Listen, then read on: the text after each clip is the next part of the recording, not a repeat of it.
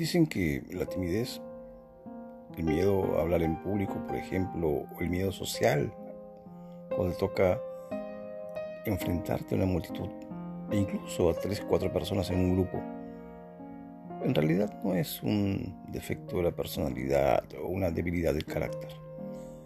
Puede ocurrir en cualquier persona y creo que todos los, incluso los grandes actores, los actores consagrados y con experiencia, tienen cierto miedo escénico.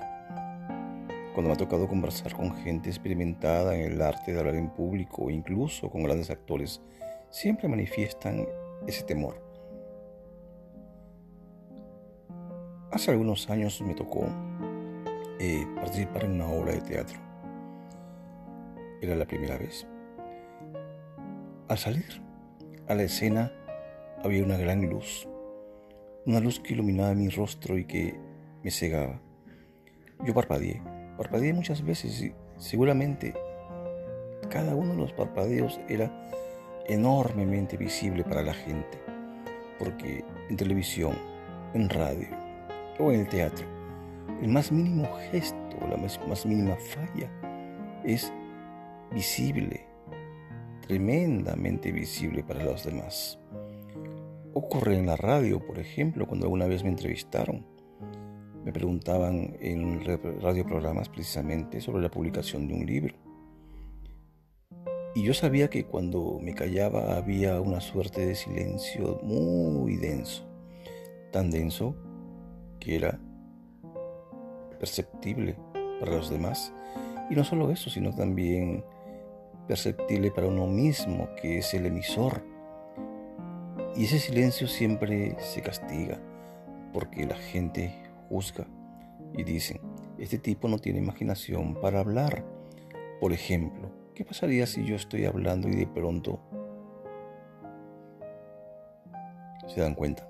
Parece que hubiera un vacío en mi mente, un vacío en mi, memoria y dirían, este está fallando, este está mal de la cabeza, este no puede hablar, este no está capacitado para estar en una radio o para hablar en público. Pues no. Ocurre simplemente que todos tienen tenemos miedo a hablar en público. Cuando sabemos que hay alguien detrás escuchando. ¿Y a qué tenemos miedo en realidad? Tenemos miedo a que nos juzgue, tenemos miedo a que diga, uy, mira, ¿qué hace este? ¿Cómo se ganó el puesto? Yo debería estar allí, pero bueno, todos somos sujetos, o mejor dicho, objetos de juicio. ¿Cuál es el remedio? Miren, yo varias veces me he matriculado en cursos de oratoria para poder hablar, precisamente para evitar ese apagado rápido que ocurre cuando te enfrentas a un público que es un monstruo, que no conoces y que está dispuesto a devorarte. Y me ha ocurrido que estando frente a un gran auditorio, de pronto no he sabido qué decir. Es como si todo se apagara y no supieras qué hacer.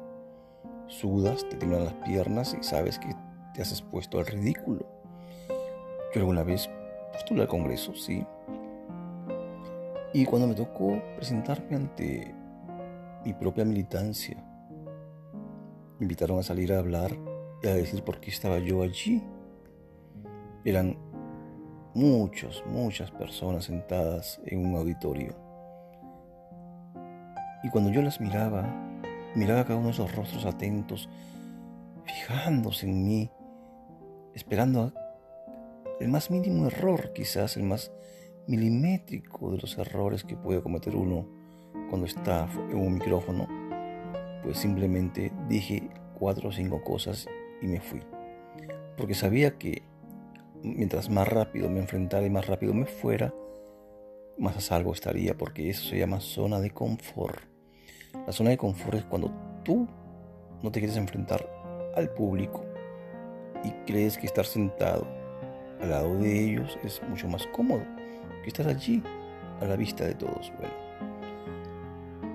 Muchos de ustedes preguntarán quizás si es que hay un remedio y si es que ir a un curso de oratoria es la solución. Pues yo no creo que sea la solución. Te entrenas, sí, pero en algún momento cuando te enfrentes al público sentirás de nuevo esas mariposas en el estómago. sentirás la garganta seca, la boca seca y podrás quizás trastabillar. Me ha ocurrido y me ha ocurrido también que muchas veces me he sostenido en un papel para hablar, porque es mucho más fácil escribir un discurso que arriesgarse a hablar y después no saber qué decir. A veces por los nervios, precisamente por la tensión, la memoria sufre un cierto desmedro. Ocurre cuando hay estrés.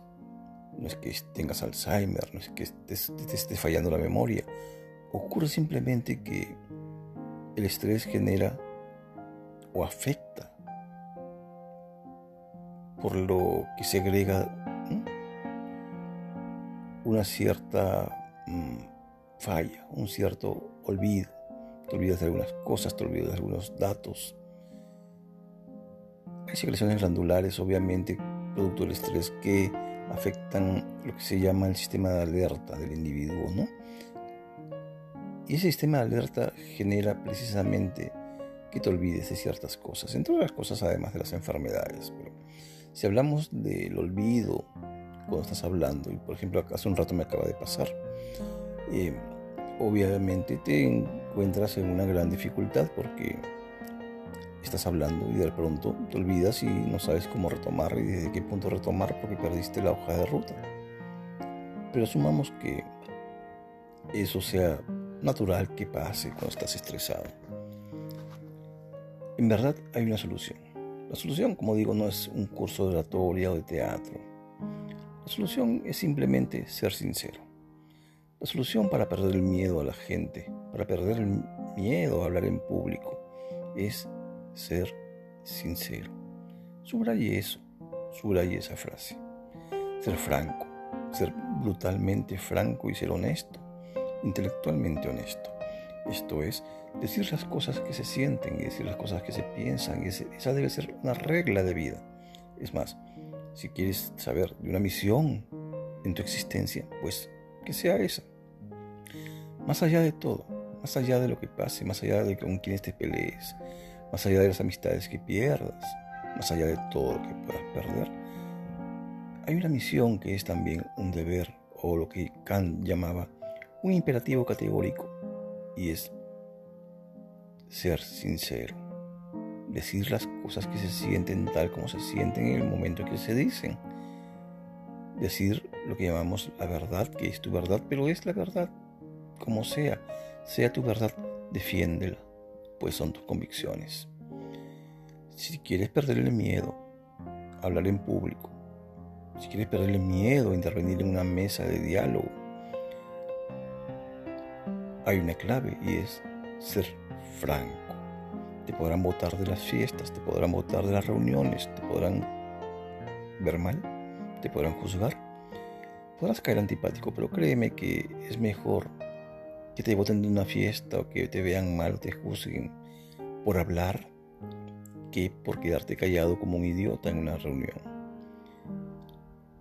Cuando tú sales juzgado, apanado, golpeado por decir algo incorrecto, quizás no sea tan malo. Quizás hasta se pueda sentir orgulloso, quizás llegues a tu casa y le cuentes a la gente, mira, dije esto y me votaron. Pero llegar a tu casa y decir, decir, que te sentaste en una mesa dos horas y no te atreviste a decir nada, porque tenías miedo de que te juzgaran, tenías miedo. Bueno, entonces obviamente sentirás lo que se llama la vergüenza, pero no tienes que avergonzarte de ser franco. La verdad es la verdad, como decía San Agustín, es lo que es. It velum it codes, decía San Agustín, si usamos el latín.